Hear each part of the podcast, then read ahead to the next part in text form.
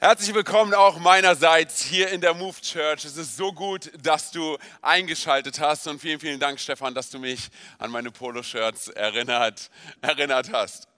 Ähm, hey, ich möchte direkt mit einer äh, kleinen Geschichte von mir beginnen. Und zwar, wenn du mit mir unterwegs bist und wenn du mich eine Zeit lang kennengelernt hast, dann wirst du relativ schnell merken, dass ich es liebe, Fotos zu schießen.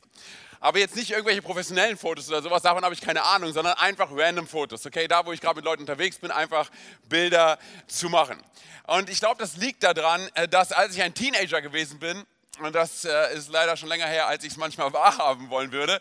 Und zwar da habe ich eine Kamera geschenkt bekommen, so eine kleine viereckige Plastikkamera mit einer Handschleife, also die man sich sozusagen ums Handgelenk machen kann. Und es war echt interessant, weil diese Kameras, da, du konntest halt Fotos machen und äh, natürlich, und jedes Mal, wenn du ein Foto gemacht hast, äh, kam erstmal so ein richtig langes, pfeifendes Geräusch. Äh, und dann musstest du immer an so einem kleinen Rad drehen. Und dann hat er dir angezeigt, wie viele Fotos du hast. Und ich habe mich so gefreut über diese Kamera und ich habe ganz viele Fotos geschossen. Und dann habe ich irgendwann mal rausgefunden, dass man mit dieser Kamera auch, ähm, dass es einen Selbstauslöser hat und man sich selber fotografieren kann. Also fing ich an, Fotos von mir selber zu machen. Und vor einiger Zeit habe ich dann Fotos im Keller gefunden. Ganz viele von mir. Ähm, und du musst dir vorstellen, ich hatte damals so einen Topfschnitt, ich hatte ganz viele Sommersprossen, keine Ahnung von Mode, aber immer dieses Gesicht. Auf allen Fotos dieses Gesicht. Ich habe auch ein kleines Foto mitgebracht, ähm, vielleicht kannst du es ganz kurz äh, einblenden, dann siehst du es. Das reicht auch schon wieder. Ähm, auf jeden Fall. So, und was, was verrückt ist, ist, wenn auch heutzutage ist es noch so, und ich glaube, das hat was vielleicht mit der Prägung an der Stelle zu tun, wenn meine Frau kommt mit Bildern, die entwickelt worden sind und sie sie mir zeigt, dann sage ich meistens zu ihr, Schatz, hör zu, ganz einfache Regel, wenn ich nicht drauf bin, interessiert es mich nicht. ich mache Spaß, entspann dich. Also, du musst dir vorstellen, dass wenn ich mit Leuten unterwegs bin, dann liebe ich es, Fotos zu machen. Oder ich mag es, dass ich mit Leuten zusammen bin und dann Fotos von uns schießen lasse. Und dann das ist echt interessant, weil du überlegst ja, wem kannst du deine Kamera geben? Und du fängst an, Leute zu beurteilen und sie zu bewerten. Du denkst, nein, du kannst es nicht, du kannst es nicht, du kannst es nicht. Und dann gibst du, egal wie, du gibst deine Kamera immer der falschen Person. Du gibst dein Handy immer der falschen Person. Weil dann ist so ein Daumen auf dem Bild drauf, oder? Weil er vor der Linse gewesen ist und du hast sozusagen nur das halbe Foto. Oder du gibst es jemandem, der 10 bis 15 Sekunden braucht, bis er Fotos geschossen hat.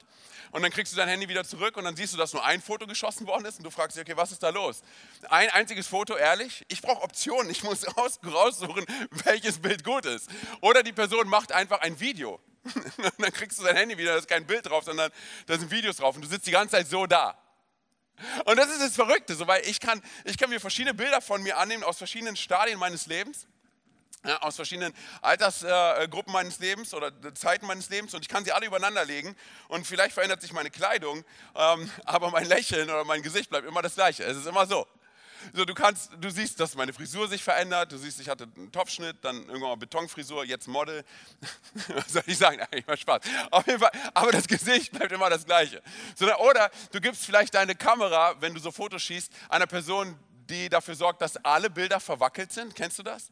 So, aber was ich von mir festgestellt habe, ist folgendes. Und zwar, es ist eigentlich völlig egal, wie du auf den Bildern aussiehst. Wenn ich gut drauf aussehe, dann kannst du safe davon ausgehen, dass ich es posten werde.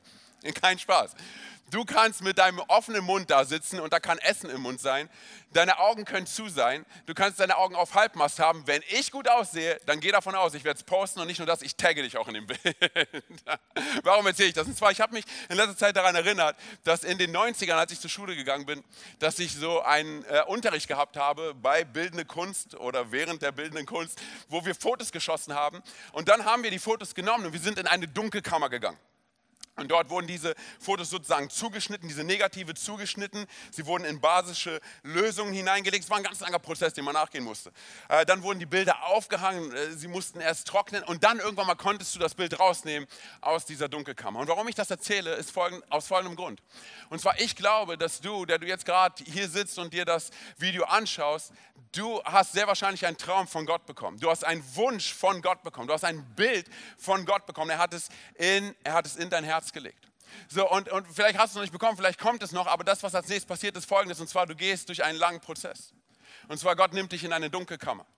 Und es kann gut möglich sein, dass du dich in dieser Dunkelkammer wiederfindest und dass es wenig Spaß macht, in dieser Dunkelkammer zu sein. Dass es, dieser Prozess manchmal wenig sexy ist, dass er sogar sehr herausfordernd sein kann. So, und was dann als nächstes passiert, ist folgendes: Und zwar, du merkst, dass du in dieser Zeit, in dieser Dunkelkammer, das Einzige, was du hast, ist die Gewissheit, dass Gott bei dir ist. Das Einzige, was du hast, ist es, dass du nicht vergessen musst und vergessen kannst, dass Gott dich vergessen hat. Das Einzige, was du hast, ist das Versprechen, das Wort, was er dir gegeben hat. Und letztendlich kommst du an einen Punkt, wo du sagst, wo du, wo du dich vielleicht auch selber drin wiederfindest, wo du sagen musst, okay, Gott, ich will durch diese Zeit hindurchgehen und wissen, dass ich in einer Intimität mit dir bin, in einer intimen Beziehung, in einer Verbundenheit mit dir bin und wissen kann, dass du dennoch mit mir bist. Was bedeutet das? Und zwar, hör mir zu, weil ich glaube, das ist wichtig. Das, was wir verstehen müssen, ist, dass du in dieser Zeit, dass nicht nur das Bild, was Gott dir gegeben hat, sich verändert, sondern du wirst in dieser Zeit verändert. Ich glaube, dass in dieser Zeit, wo wir, wo wir in der Gegenwart, in der Präsenz Gottes vor seinem Sein sind, dass nicht nur das Bild geformt wird, sondern du und ich, wir werden geformt. Und auf einmal merken wir Folgendes dass, dass wir erschaffen worden sind und designt worden sind, um nicht nur ein Negativ eines Bildes zu sehen, dass wir dafür vorbereitet werden, das Bild in seiner vollkommenen Pracht zu sehen, in seiner Farbenfülle. Und Gott bereitet uns genau dafür vor. Und irgendwann mal nimmt er uns raus aus der Dunkelkammer und er bringt uns wieder ans Licht. Und dann entdecken wir Folgendes. Und zwar, dass nicht nur, hör mir gut zu, weil ich glaube, das ist wichtig, dass nicht nur das Bild entwickelt wurde, sondern du und deine ganze Persönlichkeit und dein Charakter und alles, was du bist, wurde in dieser Zeit entwickelt. Wisst ihr, äh, ich glaube, dass umso, und lass mich darauf runterbrechen, umso größer Gottes Plan, umso intensiver und umso weitreichender der Prozess, in den uns Gott mit reinnimmt. Und das nicht, weil er gegen uns ist. Das nicht, das nicht weil, er, weil er ein Problem mit, mit uns hat, sondern äh, das, was wir verstehen müssen, ist Folgendes. Und zwar, Gott positioniert uns in dieser Zeit neu. So, das bedeutet, er möchte, dass wir das volle Gewicht, die Farbenfülle, die Brillanz des Bildes tragen können und das nicht nur auf Kurzstrecke, sondern auf, auf Langstrecke. Und auf einmal erkennen wir, wenn wir uns in diesen Prozess mit hineingeben und, und, und zulassen, dass Gott an uns arbeitet, wir erkennen, dass, wenn wir ganz ehrlich miteinander sind, dass, dass Gottes Pläne, sie beginnen eher selten aufsehenerregend. Sie beginnen eher selten sensationell und spektakulär und, und eklatant, sondern ich glaube Folgendes, und zwar Gottes Pläne mit uns, sie beginnen meistens in der Intimität, im Verborgenen mit ihm. So das Problem von dir und von mir ist folgendes, und zwar, dass wir so oft das sofort über den Schritt-für-Schritt-Prozess stellen wollen. Was bedeutet das? Und zwar, wir sehen das dort und wir sehen unseren Traum, wir sehen unser Ziel und wir sagen, wir wollen da unbedingt ankommen. Was kann ich alles tun, um dort anzukommen? Und, und, und wir fangen auf einmal an, das Hier und Jetzt zu hassen und die Schönheit einer Reise zwischen dem Hier und Jetzt und dem Dort zu verpassen. Ich will heute mit euch reinspringen in, in eine Geschichte von einem Mann, der, ähm, der genau so einen Traum von Gott bekommen hat. Wir finden seine Geschichte in der Bibel. Und egal, ob du was mit Gott am Hut hast oder nicht, vielleicht hast du seinen Namen schon mal gehört. Und zwar sein Name ist Abraham. Er ist der Vater vieler Völker und es geht genau um diese Geschichte, wie er zu diesem Vater geworden ist. Und ich will gemeinsam mit euch einspringen in Genesis 15 ab Vers 1. Lass mich vorlesen. Und zwar, danach sprach der Herr in einer Vision zu Abraham. Okay, hier heißt es ja noch Abraham. Abraham heißt Vater. Danach sprach der Herr in einer Vision zu Abraham, hab keine Angst, Abraham, denn ich will dich beschützen und dich reich belohnen. Doch Abraham entgegnete, o allmächtiger Herr, was wirst du mir geben, wenn ich doch kinderlos bin? Da du mir keine Kinder geschenkt hast, wird mich mein Verwalter Eliezer von Damaskus was ist das für ein guter Name, oder? Eliezer von Damaskus, er wird mich beerben. Weiter geht's. Da sprach der Herr zu ihm, nein, dein Verwalter wird dich nicht beerben. Du wirst einen Sohn bekommen, der dein Erbe sein wird. Der Herr führte Abraham nach draußen und sprach zu ihm, schau hinauf zum Himmel, kannst du etwa die Sterne zählen? Dann versprach er ihm, so zahlreich werden deine Nachkommen sein. Und Abraham glaubte dem Herrn und der Herr erklärte ihn wegen seines Glaubens für gerecht. Wegen seines Glaubens für gerecht. So, du musst dir eine Sache vor Augen halten. Und zwar, ähm, wir befinden uns ja im Jahr 2020. Und wenn wir ehrlich miteinander sind, ähm, wir haben uns das Jahr anders vorgestellt, oder? Wir haben uns anders vorgestellt, dass dieses Jahr äh, in einer anderen Art und Weise äh, beginnt und ähm, dass vielleicht dieses Jahr auch in einer, in einer anderen Art und Weise enden wird. So, was ich aber festgestellt habe, ist unabhängig von dieser ganzen Covid-19-Geschichte, okay, ist, dass wir jetzt zur Zeit, aber auch in dieser Welt, in der wir jetzt gerade sind, wir können so schnell an einen Punkt kommen, an dem wir stecken bleiben, an dem, an dem wir feststecken, an dem wir ins Stocken geraten. Warum? Weil die Welt, in der wir leben, es uns so einfach macht, stehen zu bleiben. Und bitte versteh mich nicht falsch, ich rede jetzt nicht davon, dass du mal mit deiner Seele zur Ruhe kommen sollst oder sowas. Nein, nein, nein. Ich spreche davon, dass unsere Welt es uns so einfach macht, ähm, in Stocken zu geraten, uns mit dem Status quo zufrieden zu geben und letztendlich mit einer angezogenen Handbremse durch unser Leben hindurchzufahren. Spirituell und emotional. Ich meine, ganz kurz, jeder von uns hatte schon mal erlebt, dass er mit angezogener Handbremse durch die Gegend gefahren ist. Okay, das ist nicht nur ein Frauenproblem, das ist auch ein Männerproblem und jeder Mann, der sagt, das stimmt nicht, ist ein Lügner. Okay, jeder von uns kennt es, dass wir auf der Straße fahren und wir bekommen irgendwie nicht die PS auf die Straße und wir fragen uns, was ist los? Und auf einmal schauen wir irgendwann mal runter und merken, okay, die Handbremse ist angezogen und sind wir ehrlich, keiner von uns wird sagen, oh, okay, gut, dann ist es nun mal so. Nein, nein, nein, das, was wir tun, ist eine logische Reaktion. Wir lösen die Handbremse und dann geben wir Gas. Aber so oft tun wir das spirituell und emotional nicht. Wir, wir fahren mit angezogener Handbremse durch unser Leben und, und wir, kommen ins, wir, wir geraten ins Stocken, aber wir, wir sagen, ja, dann ist es nun mal so. Es ist nun mal so. So, und ich glaube, es hat viel damit zu tun, dass unsere Gesellschaft und unsere Kultur uns, uns das vorprägt und, und letztendlich vorpredigt, dass wir unser Leben so leben können. Was meine ich damit? Und zwar, du musst dir eine Sache vor Augen halten als ich in letzter Zeit so ein bisschen über mein Leben nachgedacht habe und auch über das Leben meiner Kinder, ist mir Folgendes äh, vor Augen gekommen. Und zwar, du musst dir vorstellen, dass meine Kinder, sie wachsen in einer, sie wachsen in einer Welt auf, in der sie sehr wahrscheinlich niemals ähm, die Fotos, die sie mit ihrem Smartphone machen, entwickeln müssen, um es in hoher Qualität anschauen zu können. Meine Kinder wachsen in einer Welt auf, in der sie wahrscheinlich niemals den Schmerz erleben werden, ähm, was es bedeutet, äh, bis zur Primetime wach zu bleiben und dann auf eine VHS-Kassette den Blockbuster der Woche auf RTL Sat 1 oder Pro 7 aufnehmen zu müssen und dann zu erleben, dass der VHS-Rekorder letztendlich einen Bandsalat aus der Kassette gemacht hat. Seien wir ehrlich, okay? Frag deine Kinder, wenn sie unter 16 sind, sie werden nicht mal wissen, was ein Bandsalat ist. Meine Kinder, sie werden in einer Welt aufwachsen, wo sie niemals den Schmerz erleben werden, dass sie ihren besten Freund, ihre beste Freundin nicht anrufen können, äh, weil Papa oder Mama gerade das Festnetz besetzt.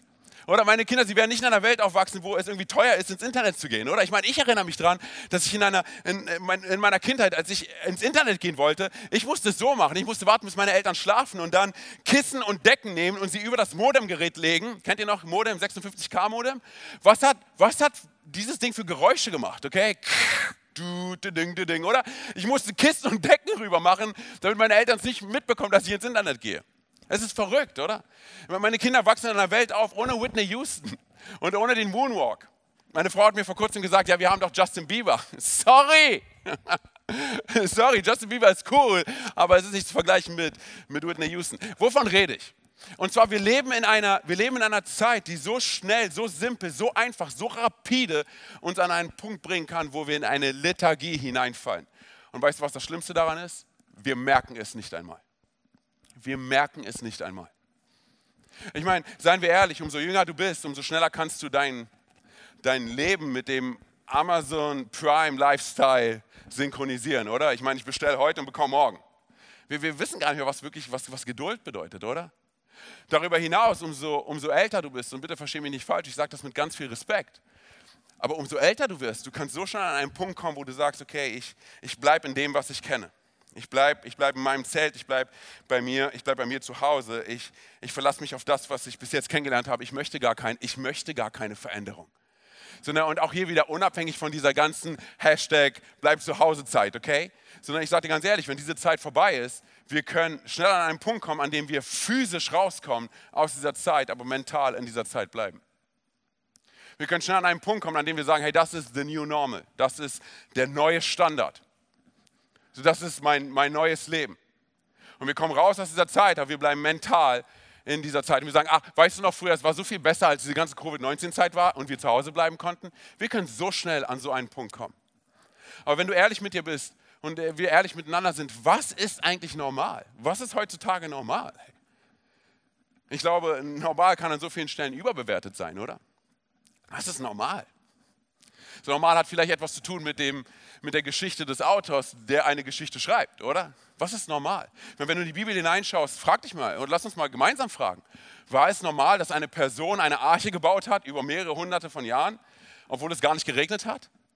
War, war, es normal, dass eine Person ein ganzes Volk aus Ägypten befreit hat und, und es durch das geteilte Meer hindurchgeführt hat? War das normal? War es normal, dass einfache Fischer eine Botschaft bekommen, die die ganze Welt ein für alle Mal verändern soll? Ist es normal, dass Prostituierte und Diebe und Betrüger und, und Außen, äh, Außenseiter auf einmal ein Zuhause bei Gott finden? Ist das normal? Was ist normal? Lass mal ganz kurz gemeinsam eine Frage stellen, da wo du jetzt gerade bist. Wann haben wir zum letzten Mal das, woran wir bisher geglaubt haben, das normal in Frage gestellt? Und auch hier, bitte verstehe mich nicht falsch. Ich spreche nicht davon, dass ich in Frage stelle, dass ich daran glaube, dass Gott mich so sehr liebt, dass er auf die Erde gekommen ist, dass er als Baby geboren worden ist in einer Krippe, dass er 33 Jahre später das Kreuz getragen hat, was ich hätte tragen sollen, dass er meine Schuld getragen hat, meine Sünde getragen hat. Ich spreche, das, ist, das ist Daran glauben wir zu 100 Prozent, okay? Äh, davon rede ich nicht. Ich glaube zu 100 Prozent daran, dass Jesus meine Schuld getragen hat, dass er am dritten Tag von den Toten auferstanden ist, dass er jetzt zu Rechten des Vaters ist. Wir glauben daran als Kirche, dass er wiederkommt. Wir glauben an Himmel und Hölle. Wir glauben an das ewige Leben. Wir glauben an, daran, dass Jesus alles dafür getan hat, damit wir die Ewigkeit mit ihm zusammen verbringen. Ganz kurz fürs Protokoll, wir glauben daran. Wir glauben an die Kraft des Heiligen Geistes. Wir glauben, wir sind diese Leute, die an all das glauben. Bitte glaubt nicht die Lüge und kauft nicht die Lüge, was andere Leute über uns sagen. Move Church ist so eine trendy Church, äh, wo, wo, wo, wo Seeker Sensitive groß geschrieben wird. Nope, Sir. Hey, wir glauben an all diese Dinge. Wir glauben an die Kraft des Heiligen Geistes. Wir glauben an die Kraft des Wortes Gottes. Wir glauben an Sprachengebet. Wir glauben an all die Wunder, die Jesus in der Bibel vollbracht hat. Tote sind von den Toten auferstanden. Wir glauben daran, dass Gott nicht zu spät kommt. Wir glauben daran, dass Gott sich nicht verändert hat. Er ist immer noch der gleiche. Wir glauben all diese Dinge. Es kann sein, dass Kirche sich nach außen hin verändert hat, aber der Inhalt ist der gleiche. Und der Inhalt ist Jesus Christus. Er ist der Freund der Sünder. Wir glauben all diese Dinge. Hey, wir glauben daran, dass Jesus Leben verändert, auch heute noch. Wenn es auf dem Menü steht, dann ordern wir es. Wir glauben an diese Dinge. Davon spreche ich nicht. Ich spreche von was anderem.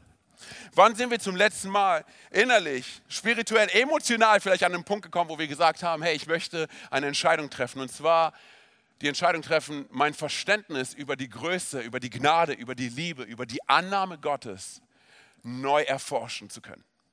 Ich möchte eine Entscheidung treffen, dass all diese Dinge ich meine, Gott ist so viel größer und so viel immenser, als wir uns vorstellen können. Ich möchte es neu für mein Leben annehmen. Ich möchte es neu entdecken. Ich möchte mein Herz neu erfrischen lassen von Gott. Wann sind wir zum letzten Mal zu diesem Punkt gekommen? Nee. Weil seien wir auch hier ehrlich, solange du auf, auf diesem Planeten bist, wirst du niemals an dem Punkt kommen, an dem du sagst, weißt du was, ich habe es verstanden. Ich habe Gott gecheckt, ich weiß, wie er funktioniert. Nein, nein, nein, ich weiß nicht, ob es so sein wird nach unserem Leben. Aber solange du noch atmen kannst und deinen eigenen Atem riechen kannst und du noch einen Puls hast, wir werden niemals an diesen Punkt kommen. Wovon spreche ich? Ich spreche davon, dass wir hin und wieder mit dem, woran wir bis jetzt geglaubt haben, mit uns selber nicht übereinstimmen sollten. Dass wir hin und wieder zu einem Punkt kommen, wo wir sagen, weißt du was, früher habe ich so geglaubt, aber seitdem, oh Mann, ist so viel passiert. Und ich habe gemerkt, dass Gott so viel größer ist als all das, was ich bis jetzt gedacht hatte. Ich meine ganz kurz, Petrus auf dem Wasser oder er steht in diesem Boot, überall um ihn herum ist Sturm und auf einmal sieht er, wie Jesus auf dem Wasser auf ihn zukommt. Ganz kurz, was meinst du, wie seine Welt sich innerhalb von einer Sekunde verändert hat? Innerhalb von einem Moment. Und er sagt zu Jesus, Jesus, wenn du es bist, dann sag mir, dass ich zu dir rauskommen soll. Und Jesus sagt, komm. Und was macht Petrus? Petrus hebt sein Bein und er steht auf einmal auf dem Wasser. Was meinst du, wie innerhalb von einer Sekunde, innerhalb von einem Moment sich sein ganzes Weltbild verändert hat? Sein ganzes Denken über die Naturgesetze, die er bis jetzt gekannt hat. Innerhalb von einem Moment kann sich alles verändern, oder? Ich meine, und er ist auf dem Wasser gelaufen, oder? Oh, glaub mir, das hat er niemals vergessen. Ist er nass geworden? Oh ja. War es ein miserables Gefühl? Oh ja. Hat er Angst gehabt? Oh ja. Aber ich sage dir ganz ehrlich, das sind die Momente, wo wir am Ende unseres Lebens darauf zurückschauen und sagen, ja, ich bin nass geworden und es war ein miserables Gefühl. Aber weißt du was? Ich will diesen Moment nicht missen, weil in diesem Moment hat sich alles verändert. In diesem Moment hat sich alles verändert. Mein ganzes Weltbild hat sich verändert. Ich glaube, wir brauchen mehr von diesen Momenten. Weil sind wir ehrlich, wir erinnern uns an diese Geschichte nicht wegen den Leuten, die im Boot geblieben sind, sondern wegen dem einen, der auf dem Wasser gelaufen ist. Hey. Oder Petrus ist auf dem Wasser, er ist gesunken, aber er ist auf dem Wasser gelaufen, oder? Wir haben es vor ein paar Wochen gehört. Hey. So, ich glaube folgendes, und zwar, es kann sein, dass du dich jetzt gerade an einem Punkt wiederfindest, wo du sagst, in meinem Leben, und darauf möchte ich hinaus, in meinem Leben läuft nicht alles on point. Okay? Aber was ist, wenn es gar nicht darum geht, dass du heute in deiner besten Form bist?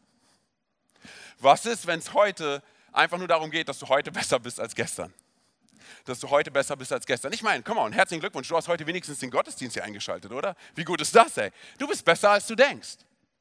Das, worauf ich hinaus möchte, ist folgendes, und zwar zu verstehen, dass wir an einem Punkt kommen, an dem wir verstehen, Fortschritt, hör mir zu, ich glaube, das ist wichtig, Fortschritt ist besser und wichtiger als Performance.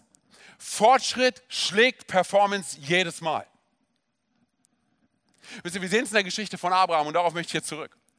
Und für Abraham, er ist in einem hohen Alter in Genesis 15. Du musst dir vorstellen, er hat bis zu diesem Punkt schon so viel mit Gott erlebt. Wunder erlebt, en masse. Er hätte, er eine ganze Bibliothek vollfüllen können mit Büchern über die Wunder, die er mit Gott erlebt hat. So, und dennoch kommt er ins Zweifeln. Ich meine, davon lesen wir ja, ne? in Genesis 15, Vers 3. Was sagt er? Lass mich nochmal ganz kurz vorlesen. Und zwar, doch Abraham entgegnete O allmächtiger Herr, was wirst du mir geben, wenn ich doch kinderlos bin? Da du mir keine Kinder geschenkt hast, wird mich mein Verwalter Eliezer, Eliezer von Damaskus beerben. So, er kommt selber an einen Punkt des Zweifelns. Und ganz kurz, du musst dir eine Sache vor Augen halten. Dieses Versprechen, was Gott ihm in Genesis 15 gegeben hat, hat er ihm schon mal gegeben in Genesis 12. Drei Kapitel vorher. Drei Kapitel vorher. Oh, du und ich, wir können so schnell ins Stocken kommen. Oder? Drei Kapitel vorher. Wir können so schnell an einen Punkt kommen, an dem wir nicht wissen, wie, wie, wie geht es jetzt weiter. Ich meine, es kann gut möglich sein, dass du jetzt gerade hier zuschaust und, und, und du hörst mir zu und du sagst, hey, weißt du was, Antonio, ich bete für ein Wunder und ich hoffe für ein Wunder und, und, und ich bete für, für eine Gebetserhörung, aber irgendwie passiert nichts. Bitte lass mich dir Folgendes sagen. Und zwar, dass jedes deiner Gebete, sie kommen bei Gott an. Und niemand auf diesem Planeten wird dir so antworten wie Gott. Niemand. Weil deine und meine Gebete, sie haben kein Ablaufdatum. Sie haben kein Mindesthaltbarkeitsdatum. Bitte halt dir eine Sache vor Augen. Die Art und Weise, wie Gott dir antworten wird, sie wird dich überraschen. Weil wir schauen immer aus unserer Perspektive auf unser Leben und wir sehen all die Dinge, die nicht laufen und all die Dinge nicht funktionieren und wir denken, okay, Gott hat uns vergessen. Nein, nein, nein, bitte lass mich dir sagen, dass Gott, die ein Jesus ist die einzige Person auf diesem Planeten, der all die schmutzigen Details unseres Lebens kennt und uns dennoch liebt. Und es gibt niemanden auf diesem Planeten, der dich so liebt wie Jesus. Niemand. Du, du, und ich, wir müssen uns vor Augen halten, dass es niemals einen Moment in unserem Leben geben wird, an dem wir zu groß von Gott denken können. Es wird keinen Moment geben, an dem du betest und Gott sagen wird, oh, da übertreibst du jetzt aber gerade. Äh, sorry, da denkst du gerade zu groß von mir, das kann ich nicht machen. Nein, nein, nein, nein, nein.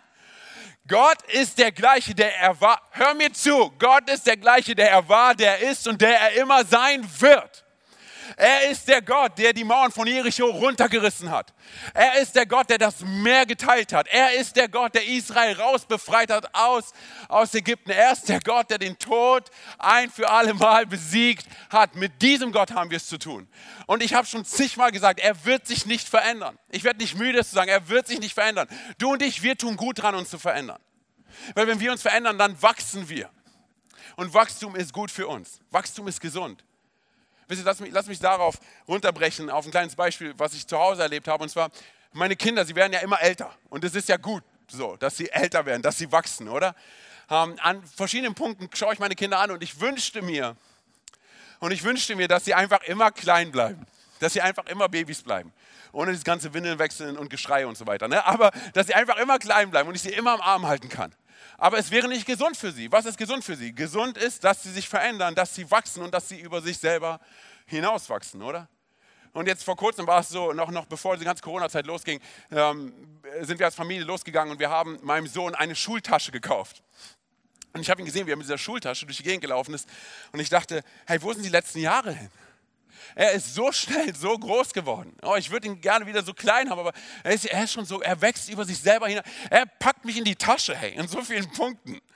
So, ne? Und ich schaue ihn an, wie er da rumläuft und ich merke, hey, aber die Veränderung ist gut für ihn, oder? Der Wachstum ist gut für ihn. Veränderung ist gut für uns. Hey. Und ich, es gibt Veränderungen an verschiedenen Punkten unseres Lebens, auch Veränderungen in meinem Portemonnaie. Ich dachte ganz ehrlich, als ich diese Tasche gekauft habe, ich dachte, ganz kurz, ich dachte, so eine Tasche würde 60 Euro kosten. Wenn es eine gute ist, vielleicht 90. Diese Taschen kosten über 200 Euro, okay, ganz kurz als Zeitinfo. Als ich es gehört habe, sind mir fast die Augen rausgefallen, ja. Ich dachte, ich bin im falschen Geschäft. Auf jeden Fall, das, worauf ich hinaus möchte, ist folgendes. Und zwar, die einzige Konstante in unserem Leben ist Veränderung. Und Veränderung tut uns gut. Ich sage dir warum. Hey, weil Veränderung hilft uns, dass wir, dass wir wachsen in unseren Beziehungen, wachsen in unserer Reife. Ich will wachsen in meiner Verantwortung. Ich will wachsen in meiner Autorität. Und ich weiß, ich muss dafür Veränderungen in meinem Leben zulassen. Das bedeutet, es muss in mir einen Positionswechsel geben, um die Dinge aus einer anderen Perspektive zu sehen. Zum Beispiel, wir haben hier so viele Leute bei uns in der Church, die, die so viel älter sind als ich. Und sie sind so viel reifer und so viel weiser als ich. Aber sie sind jung im Geist. Hey und sie sind demütig und sie sind bereit zu lernen. Und ich sage dir ganz ehrlich, das sind die Menschen, mit denen ich mich umgeben möchte. Das sind die Menschen, an deren Tischen ich sitzen möchte. Und es muss nicht immer sein, dass wir die gleiche Meinung haben, aber das sind die Punkte, an denen ich auch einfach ruhig sein kann und einfach nur zuhören kann. Und ich sage dir warum. Weil ich kann, ich glaube, das, das, das, hilft uns, das hilft jedem von uns. Und zwar, ich kann für mein Alter älter und reifer sein, als mein Alter es überhaupt zulässt, dadurch, dass ich lerne von Männern und Frauen, die schon viel weiter sind als ich. Das bedeutet für mich, ich, umso älter ich werde, ich möchte, nicht, ich möchte nicht bitter werden, ich möchte besser werden, hey, oder? Ich möchte, dass wenn ich alt bin, dass du in mich reinläufst und sagst, wow, Antonio, und ich sagen kann, ja, oder? Ich will an den Punkt kommen, wo ich sage, okay, ich wachse in meiner Beziehung zu Gott. Ich höre. Und jetzt kommt's. Und das ist unsere größte Herausforderung. Wir bekommen an so vielen Punkten einen Perspektivwechsel und wir bekommen Träume und Bilder und Wünsche von Gott. Und Gott legt sie in unser Herz. Und jetzt sage ich dir, was die größte Diskrepanz ist zwischen dem, was Gott uns gibt als Wünsche und Träume, als Bilder, als Visionen und, und dem, was wir manchmal erleben. Da liegt eine Diskrepanz und diese Diskrepanz nennt sich Alltag. An so vielen Punkten holt uns unser Alltag ein und wir vergessen all das, was Gott schon zu uns gesprochen hat wo er sich zu seinem Wort gestellt hat. Ich meine, gehen wir ganz kurz zurück zu Abraham. Abraham hat, er hat in, in Genesis 15 ein, ein Wort von Gott bekommen. Gott hat zu ihm gesprochen. So, und ich habe gesagt, er hat dieses Wort schon mal bekommen, und zwar in Genesis 12. In Genesis 12, Vers 2, vielleicht können wir da ganz kurz reinspringen, lass mich ganz kurz vorlesen. Und zwar steht folgendes geschrieben: Von dir wird ein großes Volk abstammen. Ich will dich segnen und du sollst in der ganzen Welt bekannt sein. Ich will dich zum Segen für andere machen. Okay, ganz kurz. Wie begeistert muss Abraham gewesen sein, als er dieses Wort bekommen hat? Wie begeistert wärst du oder ich? Wir würden sagen, okay, komm on Gott, es geht los, ich bin, ich bin mit dabei. So, und dann musst du dir vorstellen, passiert erstmal, passiert erstmal gar nichts. Ganz kurz, halt dir eine Sache vor Augen. Zwischen Genesis 12 und Genesis 15 liegen 15 bis 20 Jahre. Das heißt, ich weiß nicht, ob du, ob du solche Momente kennst, hey, wo, wo, wo, wo Gott spricht und dann wartest du erstmal, oder? Wie, wie verrückt muss das sein? Äh, stell dir vor, du bist Abraham, du bekommst so ein Wort und sagst, okay, come on, los geht's. Und dann passiert gar nichts.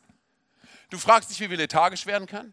Du fragst dich, wie wir in eine Art Status quo hineinkommen können und einfach da drin bleiben. Genau so. Gott spricht zu uns. Er bestätigt es vielleicht sogar noch durch Menschen.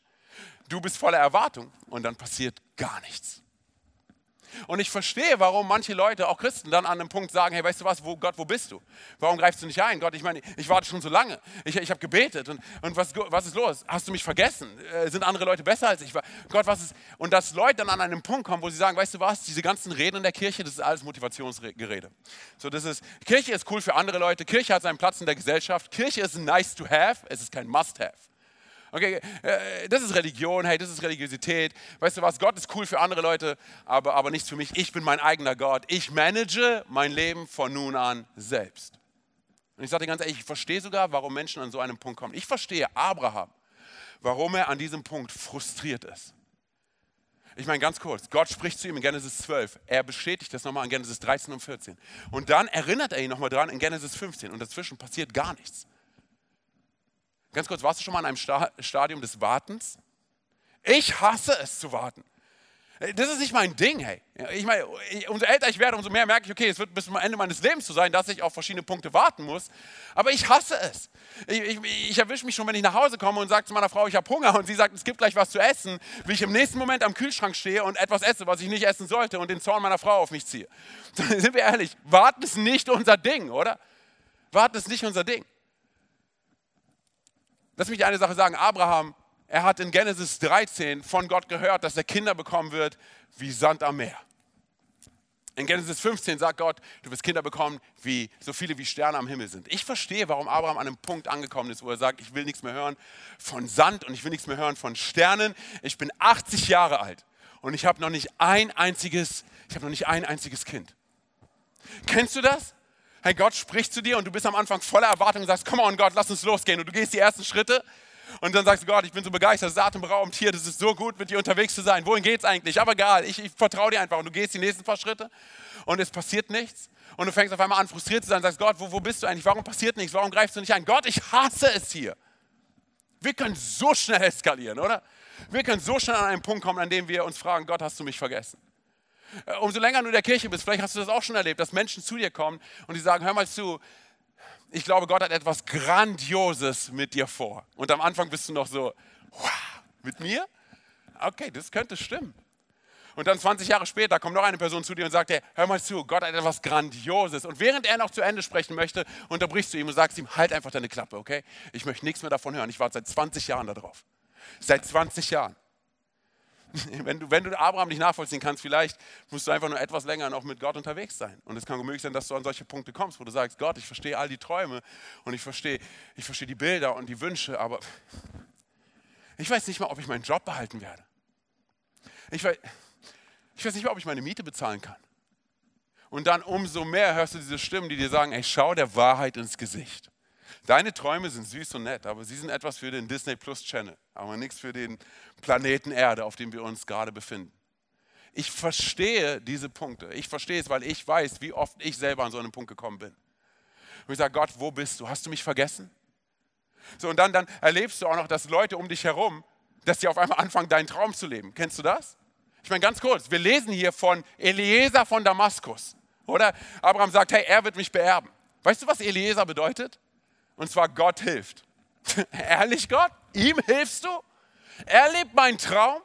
Ich kenne das. Ich meine, gerade in unserer Zeit mit Social Media und YouTube, du kannst dich so schnell vergleichen mit Leuten, die viel jünger sind als du und du sagst, hey, die leben meinen Traum. Was, was ist Gott? Hast du mich vergessen? Aber ich glaube, das, was du und ich verstehen müssen, ist Folgendes. Und das ist ein Schlüssel für mich zu verstehen, dass der gleiche Gott, hör mir zu, der gleiche Gott, der auf den Höhepunkten unseres Lebens Gott ist, ist auch in den Tiefen und in den Tälern unseres Lebens immer noch Gott. Es ist der gleiche Gott. Er hat sich nicht verändert. Der gleiche Gott, der zu dir gesprochen hat und dir sein, sein Versprechen gegeben hat und sein Wort gegeben hat und damals gut war, ist auch gut, während du wartest, während ich warten muss. Das ist der Schlüssel, den du und ich brauchen. Es liegt ein Sieg darin zu verstehen, dass der gleiche Gott auch in den Tälern unseres Lebens Gott ist. Das ist der gleiche Gott, der, der, der, der auf den Höhepunkt meines Lebens bereit war, sein Leben für mich zu geben, auch in den Tälern meines Lebens bereit war, sein Leben für mich zu geben. Dass er auch in den Tälern meines Lebens immer noch irrational, utopisch großzügig ist. Dass er bereit war, seinen Sohn für mich zu geben. Bitte verstehe eine Sache. Der Segen, den Gott uns geben will, er liegt nicht auf einem Traum. Hör mir zu. Der Segen, den Gott dir geben will, er liegt nicht auf einem Traum und er liegt nicht auf einem Ort, er liegt nicht auf dem Dort. Er liegt auf einer Person und diese Person ist Jesus Christus von Nazareth. Er ist es, der Leben verändert. Und wenn wir das verstehen, dann verändert sich auch unsere Frage weg von Gott, hast du mich vergessen, hin zu, was müsste Gott eigentlich noch alles tun, damit ich verstehe, wie sehr er mich liebt? Auch Gott ist auch in den Tälern. Er ist immer noch unser Gott. Wenn alles super läuft, ist er unser Gott. Wenn wir erfolgreich sind, ist er unser Gott. Und wenn wir herausgefordert werden. Wenn die Ressourcen passen, ist er mein Gott. Und wenn die Ressourcen nicht mehr passen. Ich sage dir ganz ehrlich, ich will das gar nicht so lapidar daher sagen und sagen, ja, es ist halt so. Nein, nein, nein. Das, ist, das soll mein Gebet sein für mein Leben. Hey, Gott, egal in welchen Momenten ich mich wiederfinde, egal wie herausfordernd es ist, egal wie ich an meine Grenzen komme, Gott, du bist immer noch mein Gott. Das ist ein Gebet, was ich sprechen möchte für mein Leben. In diesen Momenten zu sagen, Gott, alles, was mir gehört, es gehört dir. Ich gebe es in deine Hände. Weil in dem Moment verstehe ich, dass Gottes Hände in all den Dingen drin ist was mir gehört. Wisst ihr, wenn wir zurückgehen zu Abraham, lesen wir davon, dass, dass Gott in Genesis 15, Vers 1 folgendes sagt. Und zwar, danach sprach der Herr in einer Vision zu Abraham. Hab keine Angst, Abraham, denn ich will dich beschützen und dich reich belohnen. Das ist eine gute Zusage von Gott. So, und als nächstes lesen wir dann von Abraham, wie er sich beschwert und wie frustriert er ist. Und ich sage dir auch hier, ich verstehe es. Äh, aber was verrückt ist, ist, dass Gott es versteht. Gott hat überhaupt gar kein Problem damit, dass Abraham sich beschwert. Ich liebe es an Abraham, dass er einfach so ehrlich ist, oder? Dass er einfach so, ich meine, er redet einfach, oder? Er, er lässt einfach, er packt seine Frustrationen, seine Beschwerden einfach in ein Gebet. Und das ist das, was ich dir und mir hochgradig empfehlen würde, es genauso zu tun. Weil ich sage dir ganz ehrlich, du kannst mit allem, was du hast, zu so vielen verschiedenen Leuten gehen und mit denen über alles reden, was es gibt. Aber erst wenn wir damit zu Gott gehen, wird es zu einem, wird es zu einem Gebet, oder? So, das bedeutet folgendes, und zwar in allem, was ich bin, in allem, was ich habe, ich kann damit jederzeit, zu jeder Zeit zu Jesus gehen und Jesus hat überhaupt kein Problem damit. Aber wie tut es Abraham? Abraham sagt, oh allmächtiger Gott. Obwohl er frustriert ist und, beschwer, äh, und, und, und, sich beschweren möchte. Er fängt an mit, oh allmächtiger Gott. Und das, ich meine, das zeigt mir, dass er, dass er den Fokus richtig setzt. Zum Beispiel beim Vater unser, oder? Warum sagen wir Vater unser, der du bist im Himmel? Damit wir unsere Perspektive richtig setzen. Vater, Gott, der du bist außerhalb, außerhalb meines Lebens, der du bist außerhalb von Raum und Zeit, der du bist außerhalb von all dem, was ich sehe, der du bist außerhalb von meiner Perspektive. Wir setzen den Fokus richtig, oder? Das heißt, mit allem, was du hast, du kannst immer zu Gott gehen. Und er hat überhaupt gar kein Problem damit. Du und ich, hätten wahrscheinlich ein Problem damit, oder? Deshalb wären wir auch kein guter Gott. Hey, oder? Ich meine, ich verstehe es, wenn zum Beispiel, wenn ich, kennst du es, wenn du zu deinen Kindern gehst und ihnen sagst, hey, räum dein Zimmer auf und die sagen nein? Und du bist direkt im nächsten Moment so, was bitte? Was hast du gesagt? Hast du gerade Nein gesagt? Oder? Meine, wenn du und ich Gott wären, wir hätten wahrscheinlich Abraham rausgeschnipst aus dem Zelt und hätten gesagt, wer ist Gott, oder? Aber Gott ist nicht so. Was macht Gott? Gott begegnet ihm in Sanftmut. Er versteht ihn. Lass mich dir vorlesen, was, was, was, was Gott zu Abraham sagt. Und zwar in den Versen 4 und 5. Er sagt, da sprach der Herr zu ihm, nein, dein Verwalter wird dich nicht beerben. Du wirst einen Sohn bekommen, der dein Erbe sein wird. Der Herr führte Abraham nach draußen und sprach zu ihm, schau hinauf zum Himmel. Kannst du etwa die Sterne zählen? Dann versprach er ihm, so zahlreich, so zahlreich werden deine Nachkommen sein. Es kratzt überhaupt nicht an Gottes Ego. Aber ich glaube, das, was du und ich brauchen, und da möchte ich einfach unser Gebet und unser Reden in Perspektive setzen. Du kannst und ich kann, wir können zu so vielen Leuten gehen und, und so viel mit Leuten über all das reden, was uns nervt und was alles nicht funktioniert. Aber ich sage dir ganz ehrlich, am Ende des Tages haben wir keine Lösung und am Ende des Tages haben wir keine Kraft mehr, um davon zu träumen, wovon Gott träumt. Ganz kurz mal Side-Fact. Hey, was, was, ist, wenn, was ist, wenn Gott an, an vielen unserer Wünsche, an vielen Dingen, die, die wir uns wirklich wünschen, einfach vorbeigeht, um uns das zu geben, was wir wirklich brauchen?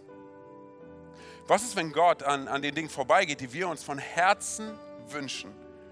um uns das zu geben, was wir eigentlich von Herzen brauchen. Und ich glaube, das, was wir von Herzen brauchen und, und das, was wir wollen für unser Leben, das erkennen wir in der Intimität, in der Verborgenheit mit Gott. Lass mich dir zeigen, hey, Gott hat, hat Abraham nicht rausgeschnipst aus dem Zelt, oder? Sondern er führte ihn raus aus dem Zelt. Und das ist ein signifikanter Punkt. Hey. Dieser Punkt ist grandios. Weil guck mal, was hier passiert. Und zwar Abraham, er sitzt in seinem Zelt. Und Gott redet mit ihm. Und er arbeitet an ihm und er formt ihn. Und es kann sein, dass Abraham aufgrund der Begrenzung des Zeltes nicht über das Zelt hinaus sehen kann und nicht sehen kann, was Gott alles für ihn vorbereitet hat. Aber was macht Gott? Gott kommt zu ihm in sein Zelt und redet mit ihm. Das ist ein intimer Moment zwischen Abraham und Gott. Hey, es mag gut möglich sein, dass du, dass du gerade in diesem Verborgenen, in dieser Intimität bist mit Gott und er ist gerade dabei, dich zu formen und dich zu shapen und, und, und, und an dir zu arbeiten. Und, und er will, dass du nicht nur das Negativ eines Bildes siehst, sondern die volle Pracht eines Bildes siehst.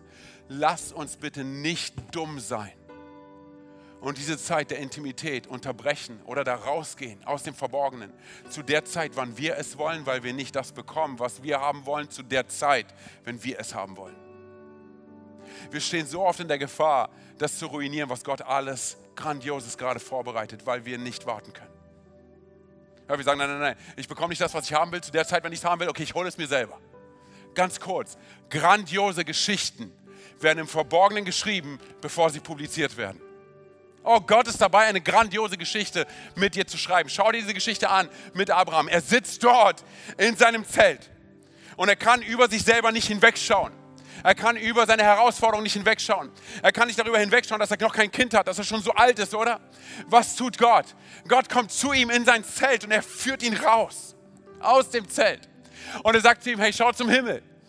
Schau zum Himmel, was kannst du sehen? Sterne? Okay, Abraham, zähl sie. Und wie muss Abraham reagiert haben? Wahrscheinlich so, okay, eins, zwei, nee, ich kann nicht erzählen, ich zähle hier, eins, zwei, Gott, das funktioniert nicht. Genau. Gott hilft uns, unseren Blick zu erweitern. Schau zum Himmel, zähl die Sterne. Es ist unmöglich. Genau. Gott sagt, bei mir wird das Unmögliche möglich. Alles das, was du nicht sehen kannst, ich arbeite gerade dran. Und was sagt, was sagt Gott dann zu Abraham? Hey, ganz kurz, Vers 6. Und zwar 1. Mose 15, Vers 6. Und Abraham glaubte dem Herrn und der Herr erklärte ihn wegen seines Glaubens für gerecht. Und du musst dir vorstellen, einige von 100 Jahren später schreibt Paulus in Römer 4, Vers 3 folgendes. Abraham glaubte Gott und das wurde ihm als Gerechtigkeit angerechnet. So ist Abraham in die Geschichte eingegangen, als Glaubender. Hey, da steht nichts über seine Höhen und Tiefen. Hier wird sein ganzes Leben zusammengefasst auf einen Satz. Da steht nichts von Achterbahnfahrt, da steht nichts von Zweifel. Da steht sein Glaube, oder? Und ich sage dir ganz ehrlich, hey, dieser Glaube, er wird nicht geformt auf der Plattform und auch nicht im Rampenlicht. Dieser Glaube wird geformt in der Intimität mit Gott. Im Verborgenen, wo du vielleicht noch nicht siehst, was Gott alles vorbereitet, aber du ihm vertrauen kannst, dass er nicht zu spät kommt. Dass er dich nicht vergessen hat. Ganz kurz, so stellt sich Gott zu Abraham. Er sagt zu ihm letztendlich, hey, ich mache dich zu diesem Vater vieler Völker. Und was ist passiert? Er wurde zum Vater vieler Völker. Wir sind der Beweis dafür. Weil wir hier sind auf diesem Planeten, oder? Ich meine, er ist unser Vorfahre oder Vor -Vor Vorfahre, oder? Ich meine, das ist verrückt, was Gott hier tut. So, nun kann es sein, dass du hier sitzt und dass du dir das anguckst und du sagst, Antonio, was hat das mit meiner Geschichte zu tun? Was hat es mit mir zu tun? So habe ich gesagt, das ist so ein signifikanter Punkt, dass Gott ihn rausgeführt hat aus dem Zelt. Weil er hätte auch einfach stehen können, Abraham ist rausgegangen aus dem Zelt. Nein, nein, nein, Gott führt ihn raus aus dem Zelt. Und ich sage dir warum. Weil es das ist, was Gott immer wieder tut. Das ist seine Job Description. Gott kommt in unsere Begrenztheit, wo wir sitzen in unserem Zelt und uns fragen, was ist los? Ich seh, und ich meine, schau dir Abraham an, er fängt an, in so eine Art Selbstmitleid reinzufallen, oder? In so eine Art Depression schon fast. Er, guckt nur auf sich und er sagt, ich bin 80, ich meine, ich bin alt, was, was soll da noch für ein Kind kommen? Soll, es kann sein, dass du in deinen Schwächen dich wiederfindest, in deinem Schmerz dich wiederfindest, in all dem, was nicht funktioniert. Und was tut Gott? Gott kommt in dieses Zelt hinein. Das ist, was Gott getan hat. Er kam in unser Zelt hinein, er kam in unsere Menschheit hinein, er kam in unsere Nachbarschaft hinein, oder? Und was tut er? Er führt uns raus aus dem Zelt. Da, deshalb ist die gute Botschaft von einem guten Gott der zweiten Chance gut. Nicht wegen dem, was wir tun, sondern wegen dem, was Gott getan hat. Er kam auf die Erde und er gab sein Leben für jeden einzelnen von uns. Damit wir the new normal, den neuen Standard leben können. Und weißt du, wo wir den finden? Im Königreich Gottes. Hey. Das ist der neue Standard. Wir fangen an, unser Leben aus seiner Perspektive heraus zu sehen und nicht aus unserer Perspektive. Gott führt ihn raus und sagt, schau dir den Himmel an. Zähl die Sterne. Schau, was ich alles tun kann, was bei mir nicht unmöglich ist. Und es ist fast so, wie als würde Gott zu Abraham sagen, darf ich all die Dinge, als würde es zu dir und zu mir sagen, darf ich all die Dinge in deinem Leben tun, die du nicht tun kannst? Und wenn wir ehrlich mit uns sind, haben wir keine andere Antwort als, Gott, wohin sonst sollte ich gehen? Wohin sonst sollte ich gehen? Der einzige Punkt, an dem wir uns schuldig machen vor Gott, ist zu klein von ihm zu denken, ist zu klein von ihm zu glauben. Gott ist so viel größer als das, aber ich sagte ganz ehrlich, er ist dir nicht böse und er ist Abraham nicht böse. Nein, nein, nein, hey, er geht zu Abraham und er holt ihn raus aus dem Zelt und er erweitert seine Perspektive. Und das ist es, was er mit dir und mit mir auch tun möchte. Deshalb sei ehrlich zu Gott. Geh zu ihm mit deinen Frustrationen. Geh zu ihm mit all dem, wo du sagst, ich zweifle. Mit all dem, wo du sagst, hey, ich möchte mich beschweren. Bring's zu ihm. Weißt du, was er tun wird? Er wird seinen Arm um dich herumlegen und sagen, komm raus, mein Sohn, meine Tochter. Lass, lass zu, dass ich deinen Blick erweitere. Und wenn wir das zulassen und merken, dass er in unseren Schmerz, unsere Schwächen hineinkommt, dann werden wir anfangen, anders die Sterne zu zählen. Wir werden so sein wie eins, zwei, drei, vier. Wow. Oh Gott. Du bist so viel größer als all das, was ich mir hätte vorstellen können. Hey, vielleicht guckst du heute zu und du sagst, Antonio, ich kenne diesen Gott, von dem du gerade erzählst, ich kenne ihn gar nicht. Oder vielleicht kanntest du ihn mal und du bist vor ihm weggerannt und du sagst, hey, du möchtest wieder zurück nach Hause, du möchtest zurück zu diesem Gott, der ein Leben für dich vorbereitet hat in Fülle. Du siehst vielleicht gerade nur noch nur das Negative, aber er bereitet es vor, er ist gerade dabei, es zu bearbeiten, er ist gerade dabei, es dir zu geben. Hey, er will dich zur rechten Zeit rausbringen aus der, aus der, aus der Dunkelkammer und er sagt, ich, ich arbeite gerade an dir. Und du sagst, hey, ich, ich will an diesen Gott glauben, dann will ich dir die Möglichkeit geben, dein Leben in die Hände von diesem Gott hineinzulegen. Wir wollen es so machen, ich werde von hier aus der Move Church beten, hey, Und ich glaube daran, dass wenn du dieses Gebet nachbetest, und hier geht es nicht um Frömmigkeit und Religiosität, hier geht es um Sachen, Entscheidungen in unserem Herzen, wenn du das nachbetest, dass du eine persönliche Beziehung zu Jesus haben kannst, egal wo du gerade bist, weil weißt du was, Gott ist allgegenwärtig, er ist gerade bei dir. Lass mich ganz kurz, ich spreche es vorher und du sprichst es, du sprichst es einfach nach, da wo du gerade sitzt, in deiner Küche, in deinem Wohnzimmer, wo auch immer. Jesus Christus, ich gebe dir mein Leben ich gebe dir mein Herz. Bitte verzeih mir, wo ich vor dir weggerannt bin. Bitte verzeih mir, wo ich Schuld auf mein Leben geladen habe. Heute komme ich zurück nach Hause. Und ich glaube daran, dass du am Kreuz für meine Schuld gestorben bist. Dass du am dritten Tag von den Toten auferstanden bist.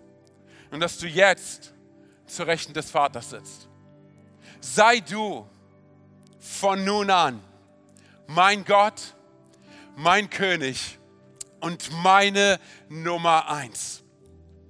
Amen, Amen, Amen. Hey, wir glauben daran, dass im Himmel Party ist, eine Riesenfeier ist über jede Person, die heute zurück nach Hause gekommen ist zu Jesus. Hey, und ich würde dich am liebsten umarmen und dich beglückwünschen. Das ist die beste Entscheidung, die du hättest treffen können. Hey für alle anderen unter uns. Hey, wenn du sagst, ich finde mich in diesen Situationen wieder, wo ich etwas von Gott bekommen habe und ich habe es vergessen und, und ich bin mir nicht mehr ganz sicher, ist Gott überhaupt noch mit mir oder sonst was. Hey, ich will noch mal ganz kurz auch für dich beten. Und vielleicht machst du einfach so, da wo du gerade bist, leg einfach deine Hand auf dein Herz, weil wir sitzen alle im gleichen Boot, oder? Und wir sind alle gemeinsam miteinander unterwegs. Hey, und ich will von hier aus der Move Church für dich und für, und für uns beten.